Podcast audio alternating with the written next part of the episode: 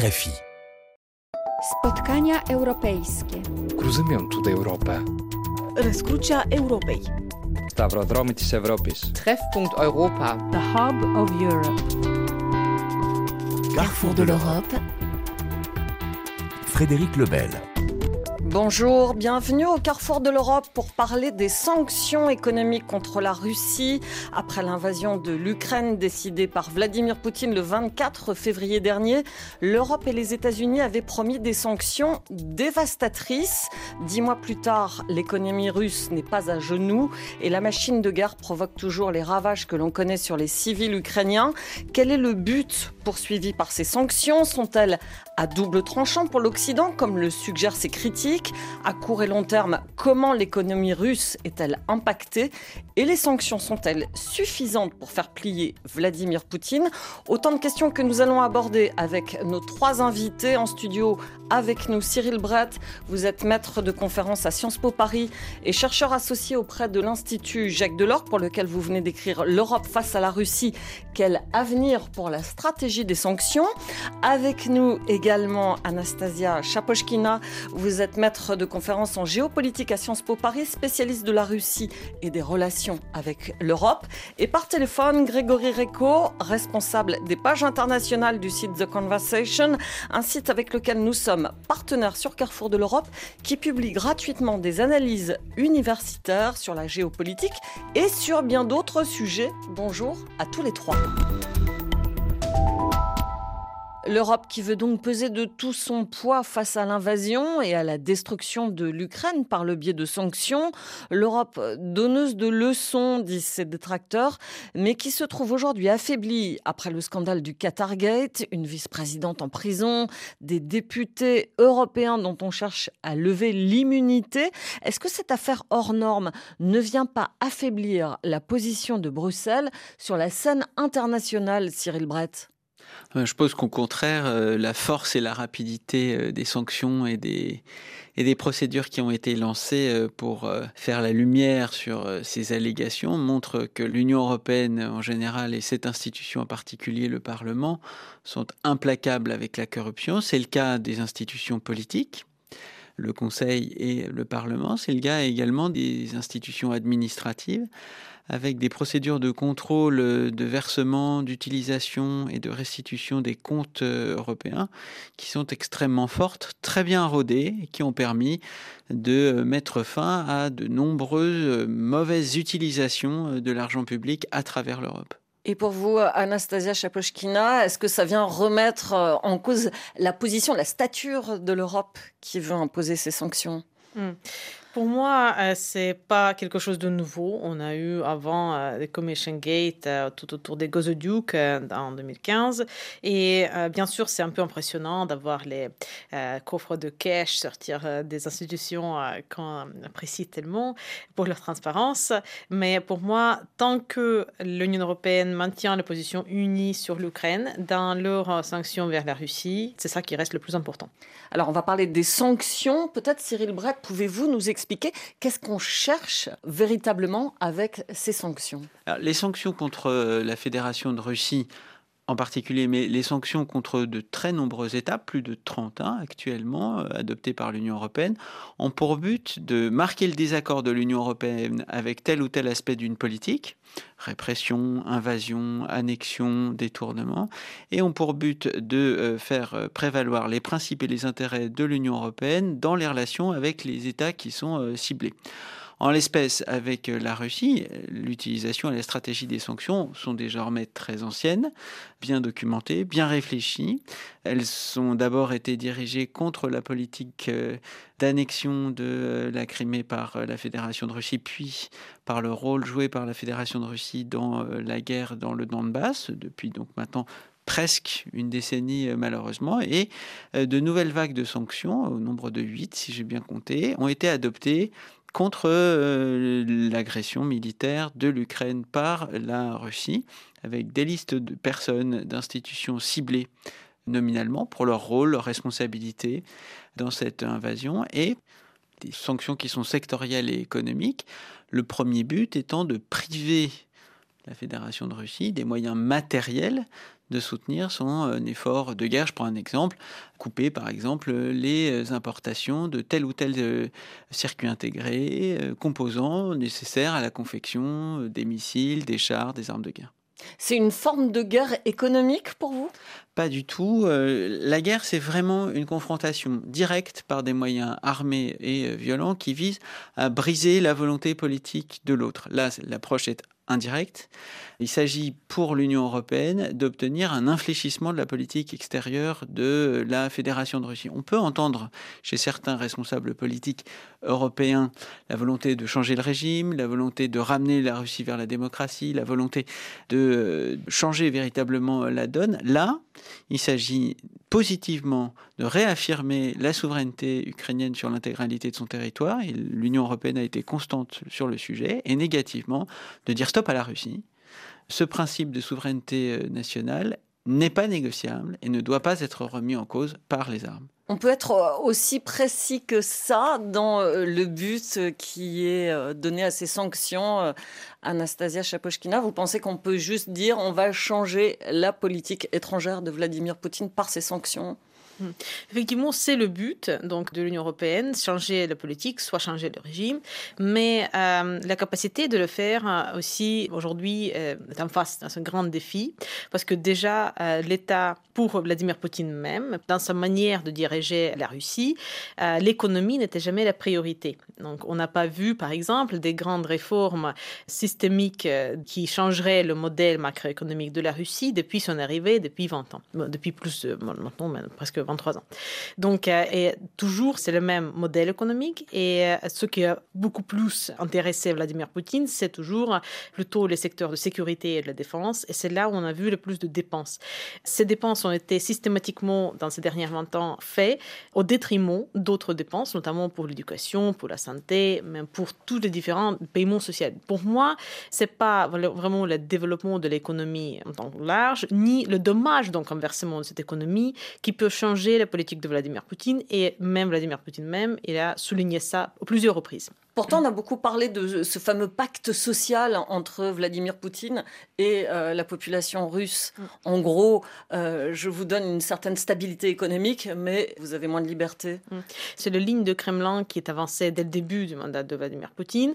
Aujourd'hui, elle est remise en cause, donc pas seulement euh, par le fait que c'est pas Vladimir Poutine qui est responsable pour cette possibilité même de proposer ce pacte, mais plutôt, et le, en première cours, c'est le prix du pétrole qui est responsable toujours et pour le PIB de la Russie et pour le cours du rouble, mais aussi parce que aujourd'hui ce pacte est complètement explosé. Il n'existe plus du tout parce que premièrement euh, le niveau de croissance économique de la Russie était affaibli depuis 2013, même avant les crises 2014. Aujourd'hui, on est un peu on surfe sur la vague à cause des prix du pétrole, mais les tendances macroéconomiques se voient très clairement vraiment euh, désavantageuses.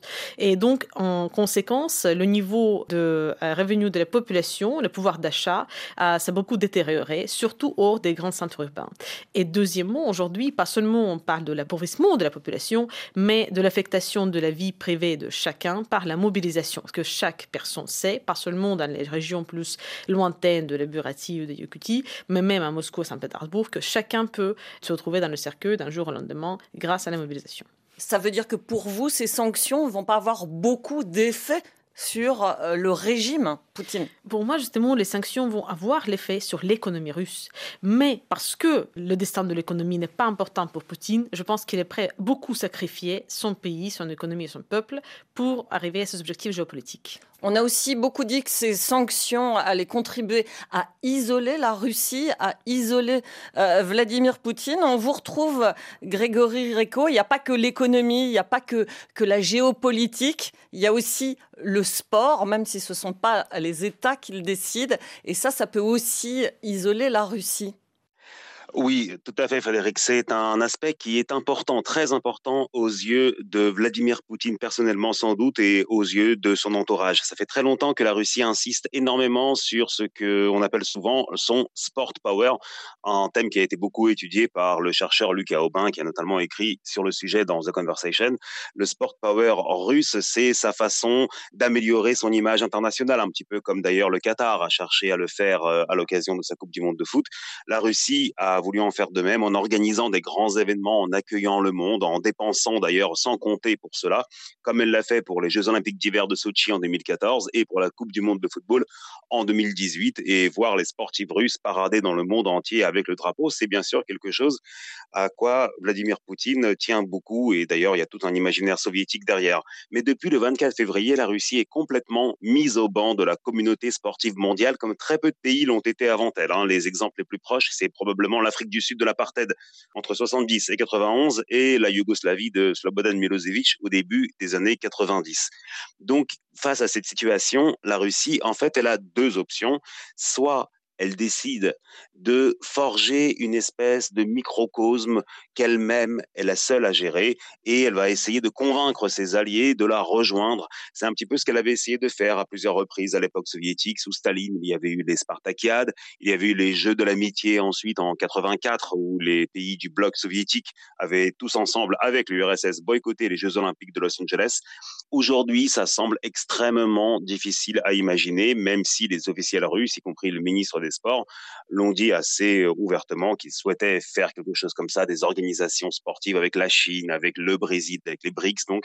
Mais on voit mal la Chine et le Brésil renoncer aux Jeux Olympiques ou à la Coupe du Monde de football pour euh, aller s'inscrire à des compétitions qu'organiserait la Russie.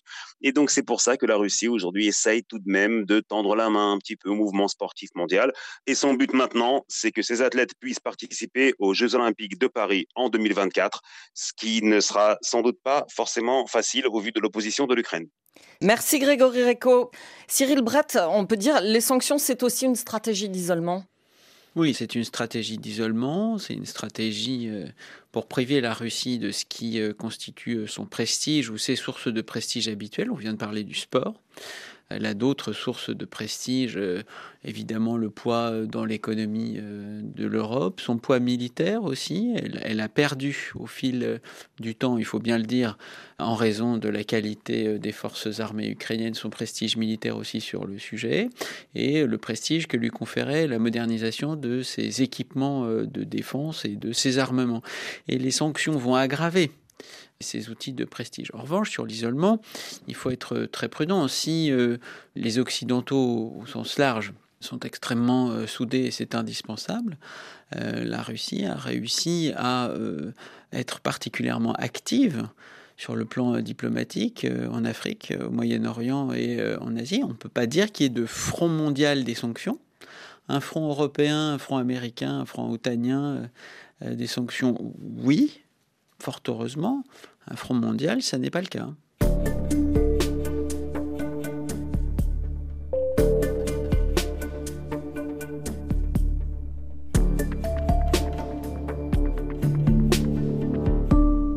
Avant de voir l'impact des sanctions, peut-être est-il utile de rappeler tout simplement quelles sont ces sanctions. On disait huit salves européennes qui touchent donc des entités russes et des personnalités. Oui, on peut procéder par, euh, par grande catégorie. Toutes les, sanctions symboliques et diplomatiques, on les a déjà mentionnées. Et euh, l'exclusion du G8 redevenu G7 en fait euh, partie. L'exclusion des grandes compétitions sportives, des shows télévisés. Les sanctions économiques, on en a parlé, avec notamment eh la volonté de l'Union européenne de réduire sa dépendance aux hydrocarbures pour ne plus financer paradoxalement l'effort de guerre russe. Et puis les sanctions nominatives. Et les sanctions nominatives sont extrêmement importantes puisque c'est vraiment les sanctions les plus ciblées. C'est celles pour lesquelles on, peut plus facilement commettre des erreurs parce qu'on peut très facilement surestimer le rôle d'une personnalité, le rôle d'une administration ou le rôle d'une entreprise dans l'effort de guerre. Mais c'est là où la publication de ces listes, l'adhésion de tous les membres de l'Union européenne à ces listes, la capacité de l'Union européenne à compléter, à modifier, à élargir ces listes, instaure un rapport de force entre l'Union européenne et la Russie qui, à mon sens, a surpris la Russie et a surpris le monde aussi, parce que c'est par cet outil-là que l'Union européenne et chacun des États membres est véritablement une puissance prête à engager un rapport de force, à condamner, à dénoncer et à priver d'accès au territoire de l'Union européenne, donc de soins, donc d'éducation, des personnes dont on suppose qu'elles ont un rôle important dans l'opération contre l'État ukrainien. Avec un, un, zèle plus ou moins appuyé suivant les États européens. On l'a vu avec des rappels à l'ordre. Vous avez bien raison.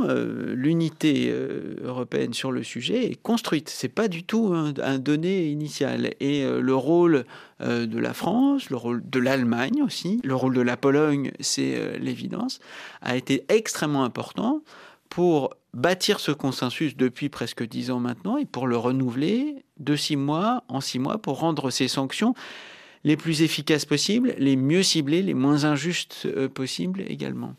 Anastasia Chapochkina, est-ce qu'on a une idée de l'impact réel de ces sanctions sur le PIB russe euh, Suivant les études, ça varie beaucoup de 3 à 9 mhm. Donc euh, là, on a maintenant les prévisions de PIB russe de la fin d'année qui ont été publiées par euh, la Banque mondiale notamment et par la FMI qui varient entre 3,5 et 4,5% Donc c'est-à-dire euh, le PIB russe va avoir le bilan négatif de moins 35 ou moins 4,5%.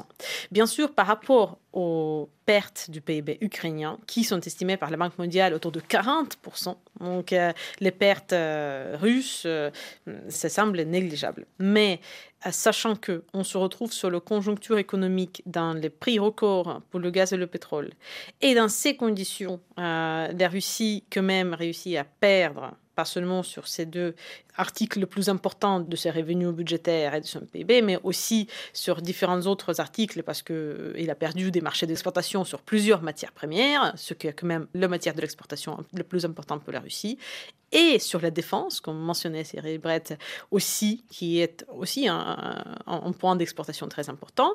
Là, on regarde les chiffres macroéconomiques, mais si on regarde ce qui se passe au niveau des entreprises, à chaque fois quand une entreprise occidentale se retire ou ferme les usines, ça résulte en milliers parfois de pertes d'emplois. Et parfois, pour certaines villes, pour certains endroits en Russie, ça peut être détriment pour beaucoup aussi d'emplois indirects autour. Et ensuite, tout ce qui concerne aussi donc, les secteurs particuliers. On constate en échangeant avec euh, les, personnes qui sont dans le business, euh, c'est vrai que euh, partout dans l'industrie lourde, dans tout ce qui est l'exportation d'acier par exemple, on voit vraiment la, chute énorme de, de demandes, de commandes futures, et on voit aussi les effets de la mobilisation. C'est-à-dire que si il y a moins de personnes pour faire le travail d'hier, mais aussi il y a moins de travail. Les effets les plus dramatiques, bien sûr, pour le budget russe, seront dans le pétrole et du gaz.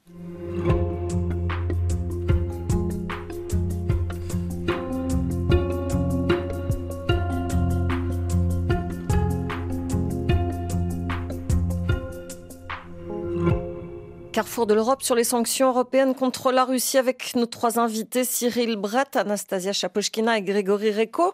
Cyril Brett, est-ce que euh, la flambée des prix des hydrocarbures et la possibilité de rerouter euh, les exportations pétrolières vers l'Asie, est-ce que ça a amorti l'effet des sanctions? Oui, c'est tout à fait ça. C'est-à-dire que l'effet de baisse du volume a été compensé par un, effet de croissance de la valeur, hein, par le, par la hausse euh, des cours. Ça a permis d'amortir hein, les chiffres, même révisés à la baisse de la Banque mondiale et du FMI euh, le montrent. La récession est là, elle va sans doute, euh, elle va sans doute durer.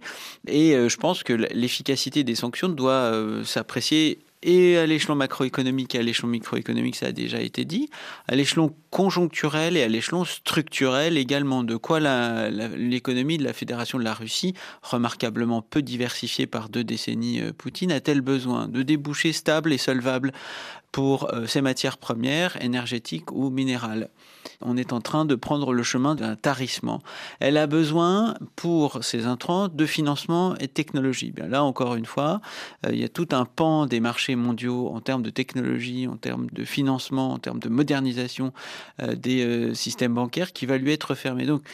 Même si la Russie est très ingénieuse à mettre en place, comme tous les régimes sous sanctions, des stratégies de contournement, des diversifications, des nouveaux euh, débouchés en Chine, en Inde, au Vietnam, que sais-je encore, les déterminants structurels de l'économie russe sont affectés pour une décennie par euh, ces euh, sanctions. Ça ne suffira pas, mais c'est absolument indispensable si on veut amener la Russie à changer de politique extérieure vis-à-vis -vis de l'Europe. Oui, parce qu'en 2014, les sanctions qui avaient été imposées avaient finalement permis à la Russie d'adopter une stratégie complètement nouvelle pour les contourner. C'était d'une certaine manière assez facile. Aujourd'hui, c'est une toute autre histoire. Mhm.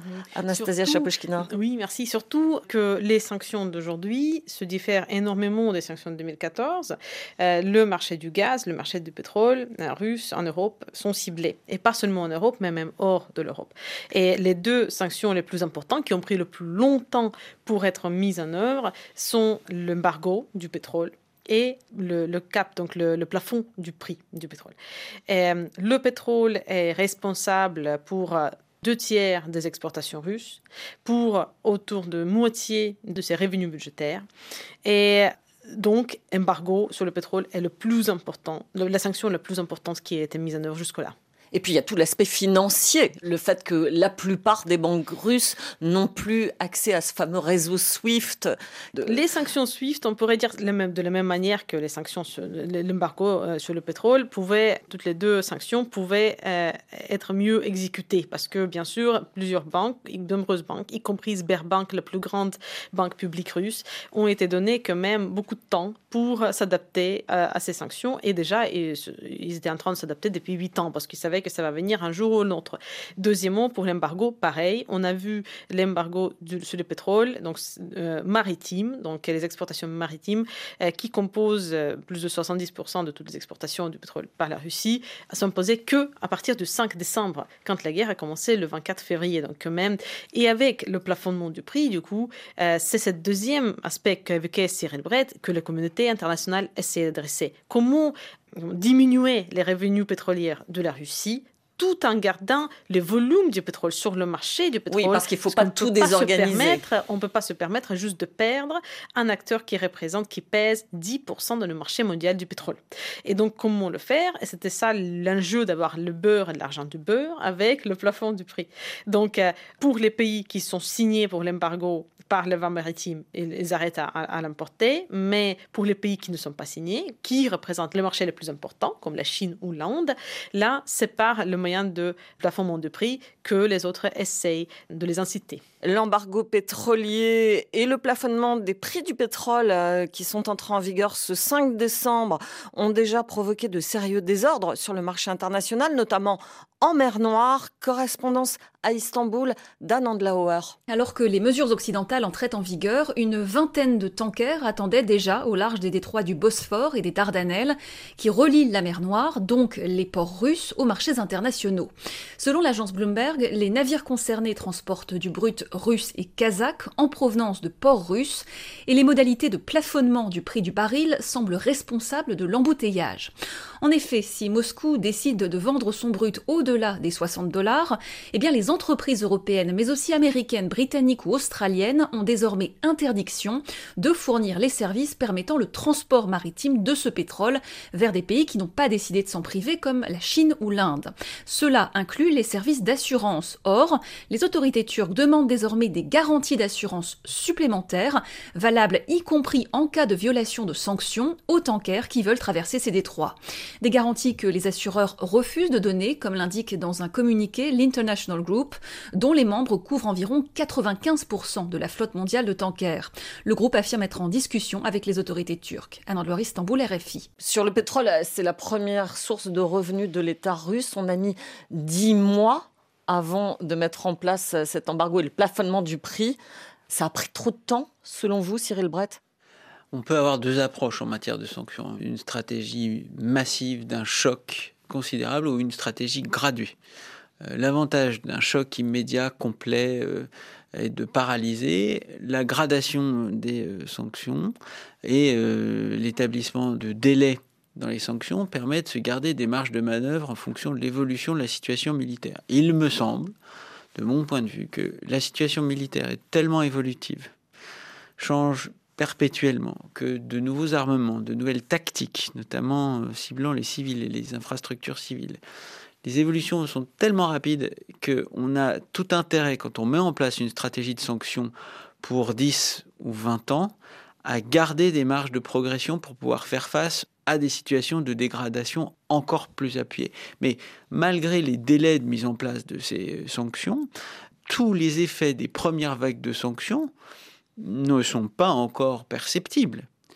Euh, et il faut laisser à la stratégie des sanctions le temps de fonctionner, le temps également de dysfonctionner pour pouvoir corriger les mesures qui font l'objet d'un contournement trop facile ou qui encouragent un protectionnisme qui, par exemple dans le secteur agroalimentaire, a relancé tout un secteur de la production.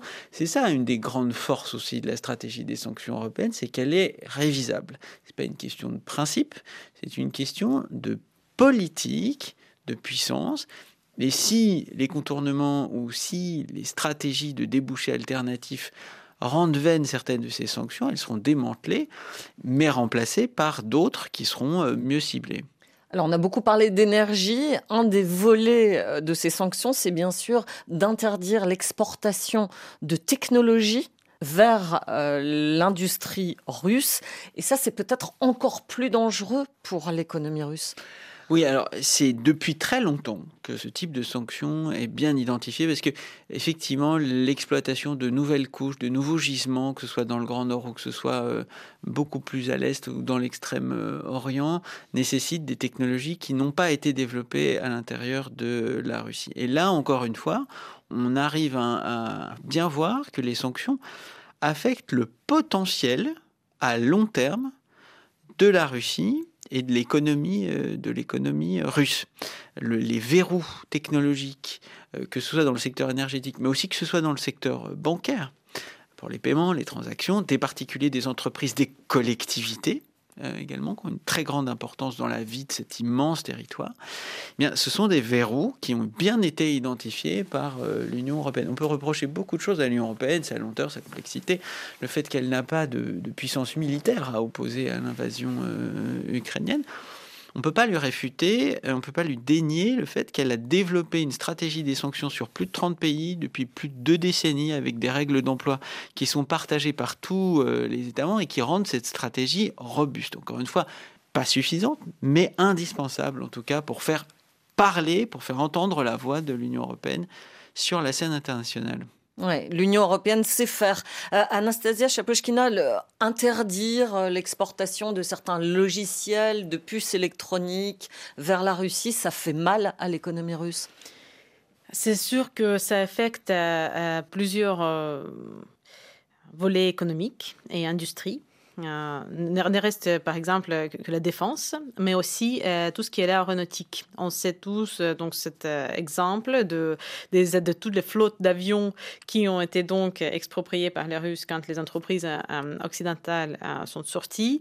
Mais ensuite, pour assurer la maintenance, pour les entretenir, c'est impossible sans les composantes qui donc ne parviennent pas et ne parviennent pas. C'est-à-dire que les Russes ont commencé à utiliser un avion pour réparer l'autre. Donc c'est pas non plus une stratégie qui peut durer très longtemps. Donc ça, il y a nombreux, de nombreux, nombreux euh, aspects qui sont affectés, y compris par exemple dans tout ce qui est euh, tout ce qui est les, euh, les, les, gazoducs, les oléoducs. Là, si il y a par exemple plusieurs composants que vous pouvez produire vous-même, mais s'il y a une couche isolante qui vient de l'Allemagne et qui contient un élément chimique critique que vous ne pouvez pas produire en Russie par la manque de savoir-faire. Donc là, vous avez tout le projet qui peut être mis en cause. Et il y a des exemples comme ça qui sont très nombreuses une asphyxie euh, graduelle et à long terme de l'économie russe. Euh, c'est bien sûr aussi euh, la question des professionnels bien formés qui partent du pays bien avant la conscription parce qu'il n'y a pas d'avenir professionnel à cause des sanctions. Grégory Reco, vous en avez pas mal parlé dans The Conversation. Oui, tout à fait, tout à fait. Il y a eu euh, effectivement beaucoup d'études qui ont été réalisées au cours de ces derniers mois sur euh, le fait que beaucoup de gens, notamment beaucoup de gens qui sont jeunes, qui sont des urbains et qui travaillent euh, dans des domaines comme par exemple les technologies de l'information, ont tendance, et effectivement avant même la vague de mobilisation partielle décrétée début septembre, à quitter le pays. Alors depuis que début septembre, tous les hommes susceptibles d'être amenés sur les appelés sur les drapeaux savent qu'ils peuvent recevoir une convocation et se retrouver du jour au lendemain pratiquement au front, eh bien évidemment, il y a eu un exode qui était encore beaucoup plus important. Et cet exode, ce qui est intéressant de voir, c'est que évidemment, il n'a pas pu se diriger vers les pays de l'Union européenne parce que c'est très difficile aujourd'hui quand on est en Russie d'obtenir un visa Schengen, de venir euh, physiquement dans les pays de l'UE. Donc les Russes, ils vont là où ils peuvent aller et très souvent c'est dans le Caucase. Euh, on vient de publier un article passionnant de Talim Termination, qui est une chercheuse d'origine arménienne, qui a passé un mois à Yerevan en Arménie, qui s'appelle Yerevan le refuge russe, et qui montre finalement toute la complexité de la situation parce que les Arméniens accueillent des dizaines, voire des centaines de milliers de Russes qui viennent d'arriver, donc essentiellement des hommes jeunes, qui arrivent sur place et qui reçoivent un accueil très favorable parce que les Arméniens sont en tout cas en bonne partie, reconnaissant à la Russie d'avoir soutenu l'Arménie face à l'Azerbaïdjan dans la guerre du Haut-Karabakh. Mais par contre, ce sont des gens qui, eux, justement, sont là parce qu'ils ne veulent pas participer aux guerres de la Russie, ils ne veulent pas être dans l'armée russe. Ils arrivent là sur place et puis ils attendent, ils essayent de refaire leur vie parce qu'ils ne savent pas combien de temps ils devront rester là, s'ils auront la possibilité de revenir un jour en Russie sans danger. Et évidemment, ça représente sans doute une perte considérable pour la société russe aujourd'hui et dans l'avenir parce que ces gens-là, ce sont souvent les forces vives du pays.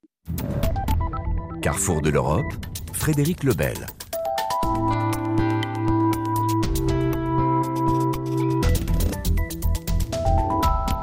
Carrefour de l'Europe sur l'impact des sanctions européennes contre la Russie avec euh, nos trois invités. Cyril Brett, chercheur associé à l'Institut Jacques Delors, Anastasia Chapochkina, maître de conférence à Sciences Po Paris et Grégory Reco, responsable des pages internationales du site The Conversation.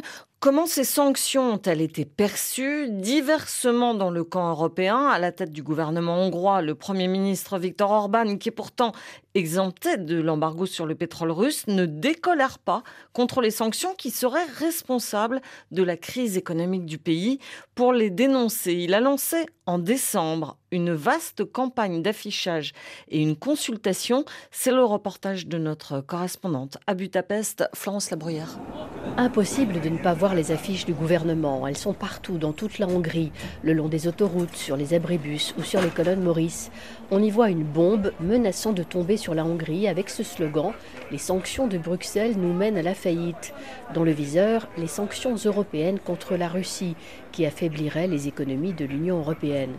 La Hongrie connaît l'un des taux d'inflation les plus élevés en Europe. En un an, les prix ont augmenté de plus de 20%. Pour les produits alimentaires, la hausse est même de 36%. Pour Eva, 66 ans, juriste à la retraite, pas de doute, c'est à cause des sanctions contre la Russie. Avec ces sanctions, tout augmente. Je suis obligé de faire très attention. C'est de la faute d'Ursula von der Leyen et de son équipe corrompue. Ils veulent détruire l'Europe parce qu'ils sont main dans la main avec les Américains et que c'est le projet des Américains. Ce sont les États-Unis qui sont derrière l'Ukraine et qui ont déclenché la guerre. Les Russes ont été obligés de réagir parce qu'on tuait des Russes. C'est révoltant ce que fait l'Union européenne. Úgyhogy felháborító, amit az Unió művel. Eva, qui a voté pour Viktor Orban, regarde beaucoup la télévision publique et les chaînes privées de l'empire médiatique du Premier ministre. Non seulement ces médias répètent que les sanctions contre la Russie détruisent la Hongrie, mais ils relayent aussi la propagande de Moscou. Avec les affiches, le questionnaire est l'autre pilier de la consultation nationale menée par le gouvernement qui demande son avis à la population avec des pseudo-questions. Exemple, Êtes-vous d'accord avec ces sanctions qui augmentent les prix alimentaires et qui pourraient entraîner une nouvelle vague d'immigration? Et oui, c'est une vraie question. En tout cas, Istvan prend le questionnaire au sérieux.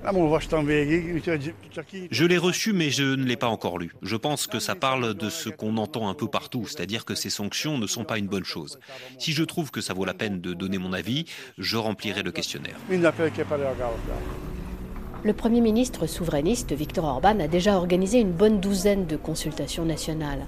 À chaque fois, il s'agit de mobiliser la population contre une calamité, les migrants, Bruxelles ou le financier américain George Soros qui menacerait soi-disant de faire venir des millions de migrants en Europe. Les formulaires comportent des questions biaisées ou carrément mensongères.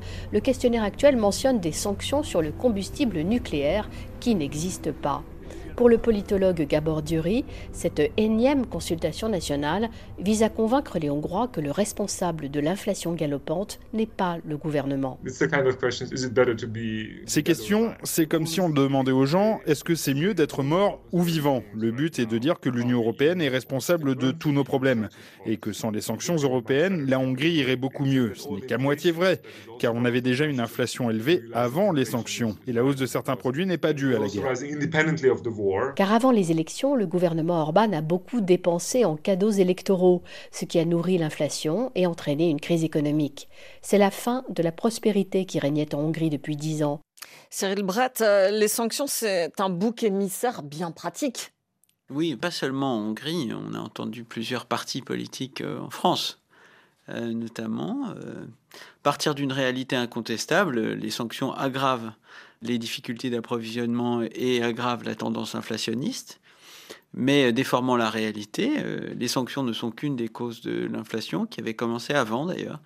Oui, est-ce que ce sont les sanctions ou la guerre? Et la guerre, évidemment, a évidemment beaucoup aggravé la situation, mais je pense qu'il faut en revenir à une question assez simple. Sommes-nous prêts à payer le prix?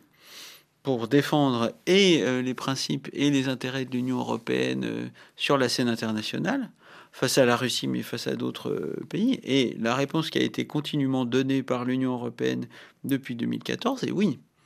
Nous, à la nous, Européens, à la différence des Américains, nous avons des sanctions qui handicapent nos entreprises, qui handicapent nos, euh, nos travailleurs, qui handicapent notre pouvoir d'achat. Et c'est le prix que nous sommes prêts à payer pour faire progressivement de l'Union européenne un véritable acteur international. Avec des dissensions au sein de l'Union européenne. On voit déjà les tensions avec euh, l'Allemagne euh, qui essaie de compenser la hausse du prix de l'énergie auprès de ses entreprises. Ça ne se fait pas sans mal.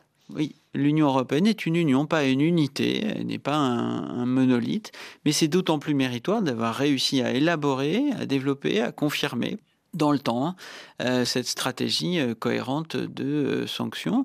Chacun des États membres de l'Union européenne a une position économique, une position géoéconomique, des traditions, militaire, stratégique extrêmement euh, différentes. Et cet outil de puissance, qui malheureusement est le seul pour le moment véritable euh, sur la scène internationale, euh, réussit à dépasser les divisions les, ou les différences d'approche. si à l'intérieur le gouvernement Orban décrit les sanctions, à Bruxelles, il les reconduit tension au sein de l'Union européenne et tension aussi entre possibles entre l'Europe et les États-Unis qui, d'une certaine manière, bénéficient énormément de ces sanctions. Ils revendent beaucoup de GNL euh, au niveau mondial. Mhm. Anastasia Chapochkina. Surtout envers l'Union européenne. Donc, effectivement, euh, une fois que le la part de la Russie dans le marché du gaz européen, qui était quand même pour la Russie le marché le plus important pour les exportations du gaz. Et une fois que cette part euh, donc, de la Russie baisse, il y a d'autres acteurs qui prennent sa place. Et les États-Unis, c'est l'acteur incontournable qui commence à prendre beaucoup de place, avec Qatar aussi, avec d'autres acteurs, notamment de l'Afrique. Et surtout, je pense que c'est les États-Unis qui ont, dans la perspective, la possibilité de prendre beaucoup plus de place une fois que des nouveaux puits, nos pays seulement, mais la production du gaz euh, prend sa largeur et que les investissements continuent et augmentent dans la production du gaz domestique aux États-Unis et surtout avec les investissements dans les nouvelles infrastructures aux États-Unis de liquéfication du gaz, parce qu'il s'agit pour que ces volumes augmentent, pas seulement de construire des, des infrastructures de régasification en Allemagne par exemple ou ailleurs, mais aussi de construire de nouveaux terminaux de liquéfication. Et aux États-Unis, comme au Qatar, aujourd'hui, les gens s'y prennent beaucoup. Alors au-delà de l'Europe et des États-Unis, comment ces sanctions sont-elles euh, perçues dans le monde? Cyril Brett, vous le disiez, euh, la Russie n'est pas isolée. La moitié de la planète finalement refuse de se prononcer sur ce conflit entre la Russie et l'Ukraine. Grégory Reco, sur votre site, vous le rappelez, la Russie n'est pas un paria sur la scène mondiale. Oui, tout à fait. On peut d'ailleurs euh, parler à cet égard, un petit peu comme l'a fait euh, Cyril Brett tout à l'heure et comme le fait aussi euh, sur The Conversation le chercheur Jean-Luc Morin, d'un clivage nord-sud dans la condamnation de la Russie. Et alors l'un des critères qui permet de mesurer ce clivage, eh bien, c'est les votes, l'étude des votes à l'Assemblée générale de l'ONU sur les résolutions condamnant l'invasion de l'Ukraine. Alors il y en a eu quelques-unes et quand on y regarde de plus près, on voit finalement une tendance qui se répète, hein, parce que la première résolution de l'ONU qui demande à la Russie de retirer immédiatement, complètement et sans condition toutes ses forces militaires d'Ukraine. C'est le 2 mars. Elle est votée par 141 voix pour, 5 contre et 35 abstentions. Donc les 5 contre, c'est la Russie, la Biélorussie et euh, ces trois euh, États modèles que sont la Syrie, l'Érythrée et la Corée du Nord. Mais par contre, quand on regarde les 35 abstentions, déjà, on y retrouve la Chine, l'Inde, le Pakistan, l'Iran, l'Afrique du Sud, l'Algérie. Et on regarde la résolution suivante, le 7 avril, qui vise à exclure la Russie du Conseil des droits de l'homme de l'ONU. Là, la proportion change avec encore plus de pays qui s'abstiennent. Il y en a cette fois 58 qui s'abstiennent et il y en a 24 qui votent contre y compris la Chine. Et parmi ceux qui s'abstiennent, il y a l'Inde, l'Indonésie, le Pakistan, le Bangladesh, la Thaïlande, le Brésil, le Mexique, l'Égypte, l'Afrique du Sud, le Nigeria, l'Angola, j'en passe. Donc, c'est quelque chose qu'on va retrouver également dans les résolutions suivantes, notamment le 12 octobre pour euh, condamner l'annexion des territoires ukrainiens par la Russie. Et le 14 novembre, euh, c'est la résolution qui condamne la Russie à verser des réparations à l'Ukraine. Chaque fois, on a le même tableau.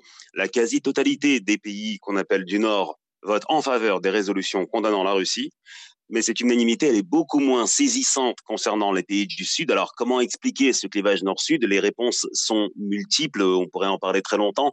Il y a plusieurs aspects. Certains de ces pays du Sud sont les clients de la Russie et ont besoin que euh, de, ne pas couper les ponts avec elle, clients en matière énergétique, en matière d'armes, par exemple. D'autres euh, ont aussi un souvenir plutôt positif de la guerre froide. Leurs élites, notamment en Afrique et en Asie, ont parfois fait leurs études en URSS et euh, ont gardé des, rapports assez forts avec euh, avec la Russie. Et puis euh, il y a chez certains d'entre eux une certaine sensibilité au discours russe qui affirme, qui, qui, souligne que les pays occidentaux ils n'ont pas de leçons à donner, ils ne peuvent pas rallier à leur panache blanc les pays d'Afrique ou d'Asie au vu de leur histoire coloniale et au vu aussi de certaines opérations récentes comme les guerres d'Irak ou de Libye et donc ne peuvent pas être considérés comme les porteurs d'une vérité de dernière instance quand ils se positionne en tant que tenant de la démocratie et des droits humains.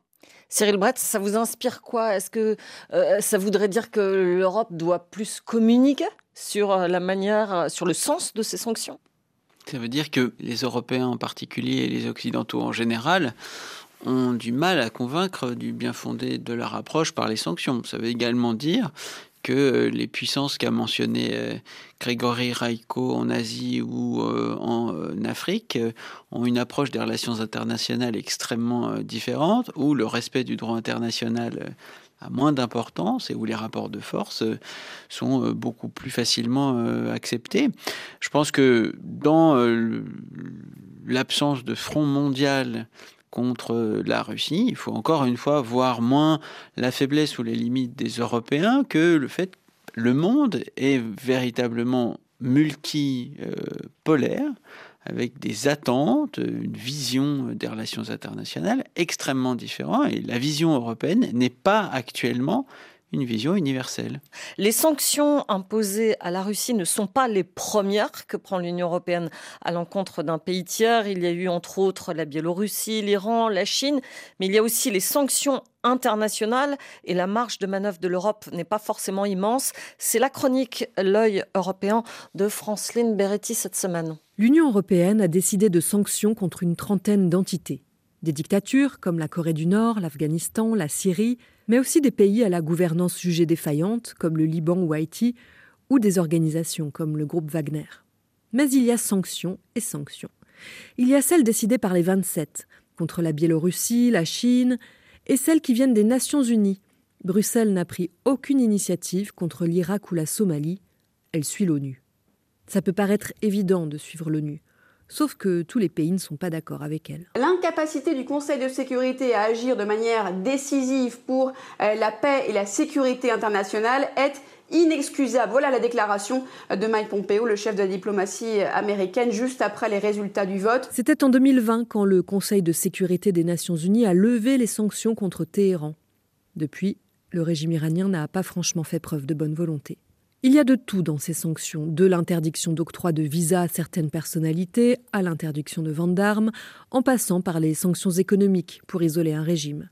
Si vous voulez faire du business avec Pyongyang, ça va être compliqué, alors qu'avec la Moldavie, pas de souci, alors qu'elle est aussi dans la liste des pays sanctionnés. Mais ces sanctions fonctionnent-elles? Vote à l'unanimité du Conseil de sécurité sur un élargissement des sanctions contre la Corée du Nord. Le gel d'avoir ou l'interdiction de territoire concerne quatre nouvelles entités et des responsables nord-coréens. Des dispositions en représailles à la poursuite de son programme d'armement. Ça, c'était en 2017. Et cinq ans plus tard, en Corée du Nord. Les images sont impressionnantes.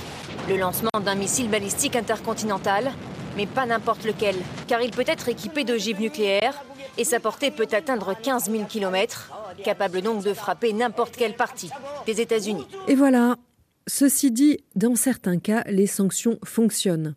Selon un article de The Conversation, plus l'État concerné est faible et démocratique, plus elles ont des chances de marcher parce que la pression fonctionne, ce qui n'arrange pas nos affaires en ce moment avec la Russie.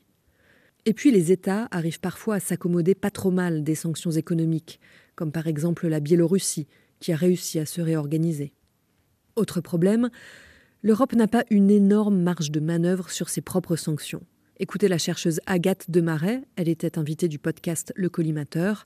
Elle raconte les nouvelles sanctions inventées par les États-Unis et appliquées en 2015 quand ils sont sortis de l'accord sur le nucléaire iranien. Elles peuvent toucher l'ensemble des entreprises dans le monde qui feraient du commerce avec des entités sous sanctions, donc par exemple iraniennes ou russes.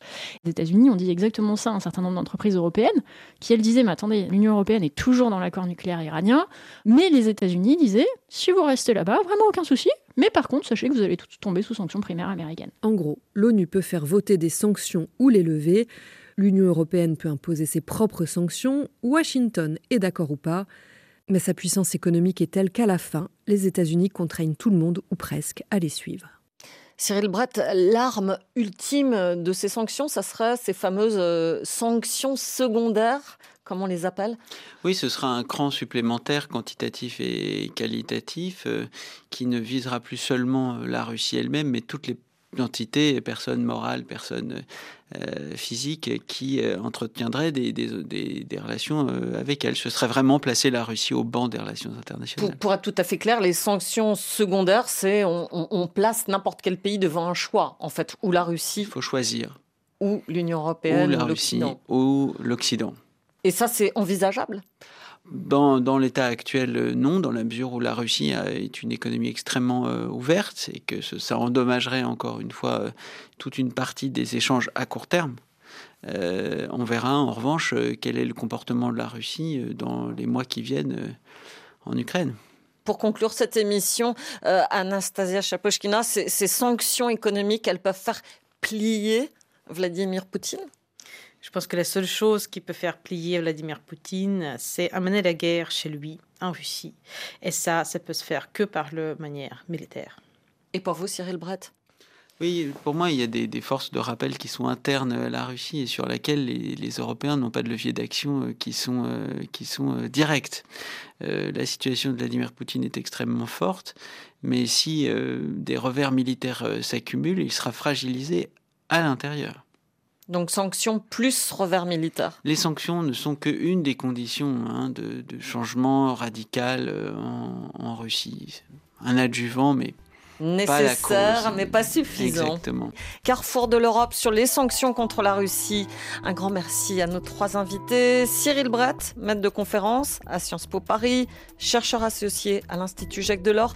Anastasia Chapochkina, maître de conférence en géopolitique à Sciences Po Paris et présidente du think tank Eastern Circles. Et Grégory Reco, responsable des pages internationales du site The Conversation, dont vous pourrez trouver le lien sur notre page.